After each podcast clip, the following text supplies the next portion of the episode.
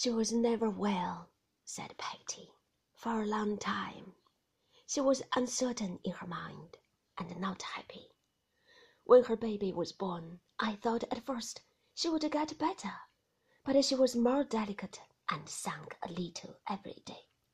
She used to like to sit alone before her baby came, and then she cried, but afterward she used to sing to it, so soft that I once thought when I heard her it was like a voice up in the air that was rising away. I think she got to be more timid and more frightened like of late, and that a hard word was like a blow to her. But she was always the same to me. She never changed to her foolish Peggotty, didn't my sweet girl? Here Peggotty stopped and softly beat upon my hand a little while. The last time that I saw her like her own old self was the night when you came home, my dear. The day you went away, she said to me, I never shall see my pretty darling again. Something tells me so. That tells the truth, I know. She tried to hold up after that, and many a time, when they told her she was thoughtless and light-hearted, made believe to be so. But it was all a bygone then. She never told her husband what she had told me. She was afraid of saying it to anybody else, till one night, a little more than a week before it happened, when she said to him, My dear, I think I am dying.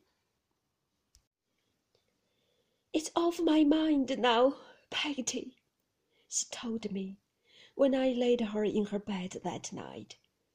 He will believe it more and more, poor fellow, every day for a few days to come, and then it will be past. I am very tired. If this is sleep, sit by me while I sleep. Don't leave me. God bless both my children. God protect and keep my fatherless boy. I never left her afterward, said Peggotty. She often talked to them too downstairs, for she loved them. She couldn't bear not to love anyone who was about her. But when they went away from her bedside, she always turned to me, as if there was rest where Peggotty was, and never fell asleep in any other way.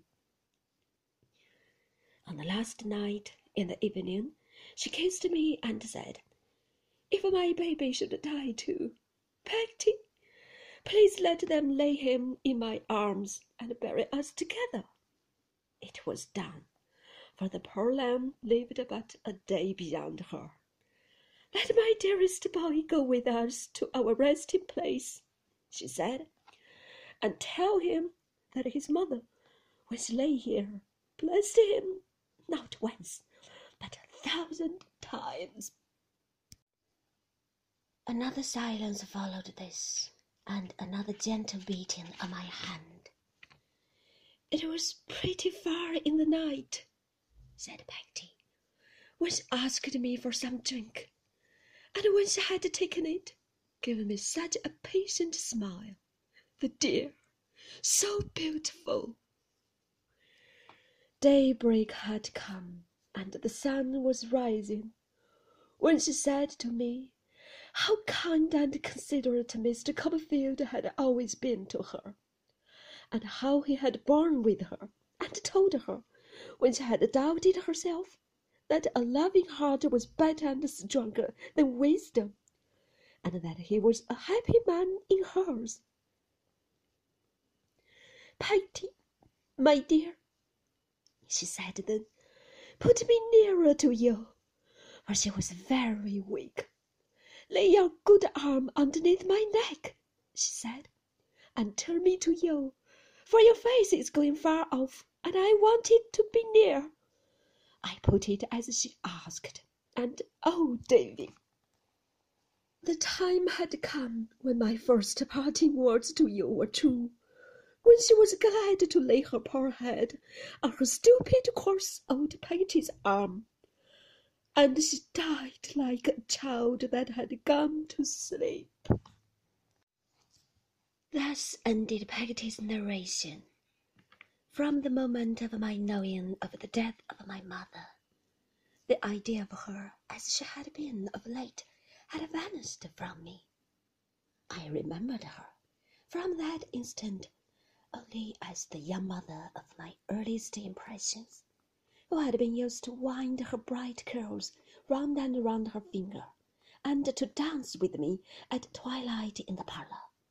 What Peggotty had told me now was so far from bringing me back to the later period that it rooted the earlier image in my mind. It may be curious, but it is true. In her death, she winged her way back to her calm, untroubled youth, and cancelled all the rest. The mother who lay in the grave was the mother of my infancy. The little creature in her arms was myself, as I had once been, hushed forever on her bosom.